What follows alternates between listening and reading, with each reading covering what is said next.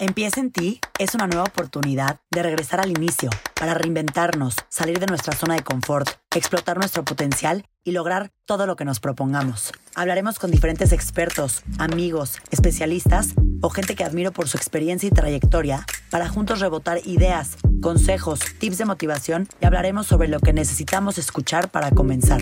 Soy Paola Zurita y en este espacio te invito a escuchar, relajarte y trabajar en ti para lograr tu mejor versión porque todo lo que hagas en la vida empieza en ti. Hola, hola.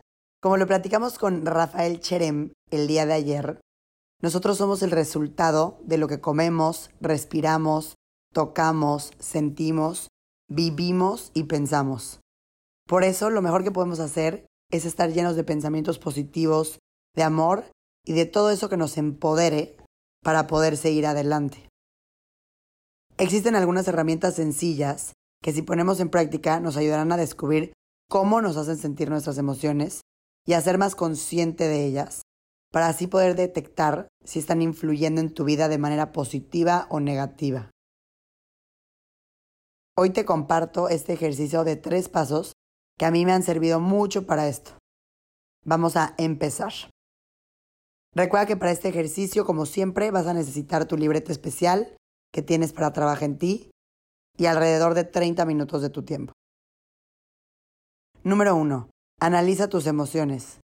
Escribe en tu libreta todo lo que sentiste durante una semana y qué situaciones fueron las que te provocaron esas emociones.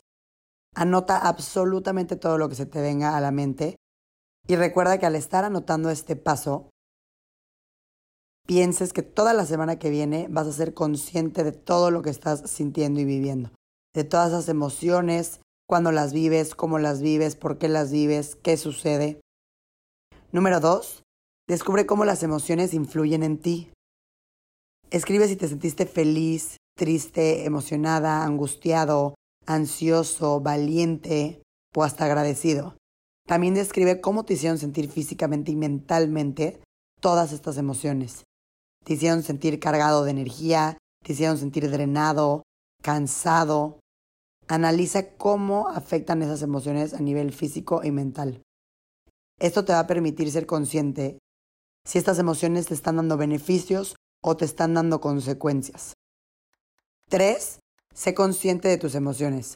Siempre trata de acercarte a las que te hacen sentir bien y a las que te cargan de energía positiva. Gracias por escucharme, los quiero mucho.